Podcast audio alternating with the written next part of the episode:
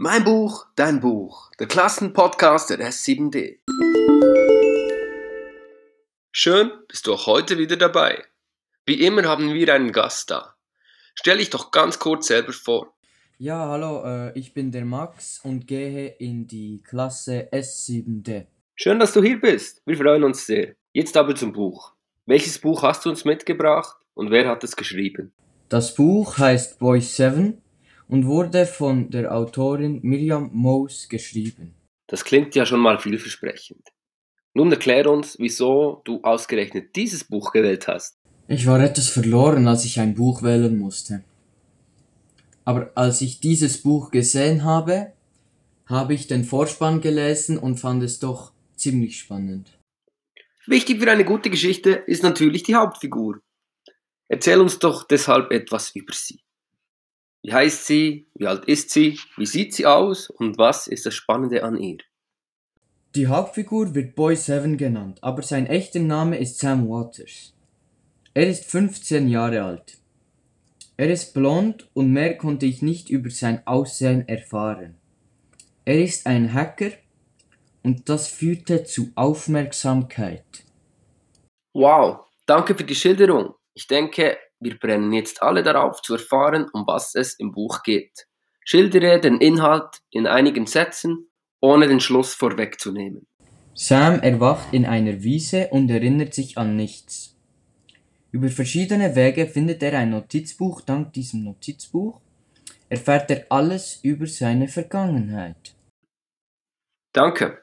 Hat uns, glaube ich, sehr viel erzählt über das Buch, ohne zu viel zu verraten. Nun wollen wir etwas über die Erzählperspektive erfahren. Das Buch wird in der Ich-Form erzählt. Heißt, Sam erzählt immer aus seiner Perspektive, auch alle anderen Personen kennen wir nur in seiner Sicht. Du hast dich auch mit der Biografie des Autors oder der Autorin auseinandergesetzt. Was weißt du über die Person und ihr Leben?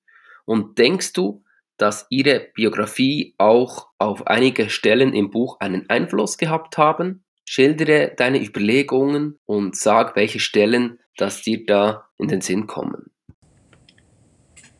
Miriam Moos, geboren 1963 in Made in den Niederlanden, arbeitet als Sonderschullehrerin, bevor sie hauptberuflich Schriftstellerin wurde. Sie schreibt Bücher für Kinder und Jugendliche und ist besonders bekannt für ihre mitreißenden Thriller. Auch im Internet ist kaum etwas über sie zu erfahren.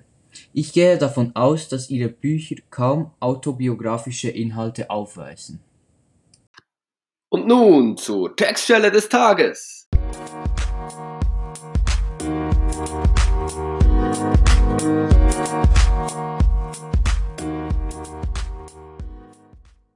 Ja, da ist meine Lieblingsrubrik. Wähle eine Textstelle aus, die aus deiner Sicht die Magie und den Kern des Buchs möglichst trifft und lies sie vor. Lass dir ruhig Zeit dabei. Ohne Fallschirm aus einem Flugzeug gestoßen werden, in einem Affenzahn mit einem Auto herumrasen, das sich um keinen Preis lenken lässt, ins tiefe Wasser geworfen werden, obwohl man nie schwimmen gelernt hat, sich in einer fremden Stadt verwirren und niemand nach dem Weg fragen können, weil alle Japanisch sprechen? So fühlte es sich an, und zwar alles davon gleichzeitig. Ich wusste nicht, wer ich war, wo ich war und wie ich an diesem verlassenen Ort geraten war. Aber dass mir fast der Schädel platzte vor Schmerzen, das wusste ich. Es war, als hätte man mir mit einem Hammer alle Erinnerungen herausgeschlagen. Und so sehr ich mich auch anstrengte, ich konnte sie nicht wiederfinden. Alles war auf einmal vollkommen unsicher. Geheimsprache und nicht zuverlässig. Ich war da und doch nicht wirklich, und das verursachte schon ein ziemlich gruseliges Gefühl. Mehr als gruselig. Ehrlich gesagt machte ich mir vor Angst fast in die Hosen eine ausgefranste Jeans, die mir auch nicht allzu bekannt vorkam. Ich sehnte mich nach einem sicheren Ort, einem Bett oder notfalls einer Höhle, in der ich mich verkriechen könnte. Aber auf dieser endlosen gelben Grasebene gab es nichts, was Schutz bieten konnte. Kein Haus, kein Bauernhof, nicht mal ein Schuppen, nur ein endloser Asphaltstreifen, der die kahle Landschaft spaltete.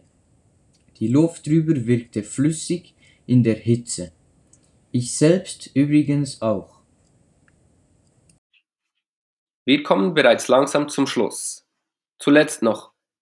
Was denkst du, für wen ist dieses Buch geeignet? Wem würdest du es empfehlen und weshalb? Ich empfehle das Buch an Leute, die auf Spannung und Krimis stehen. Denn das Buch bleibt über die ganze Zeit spannend. Und Krimi, weil er einen Fall lösen muss, ohne die Polizei zu rufen.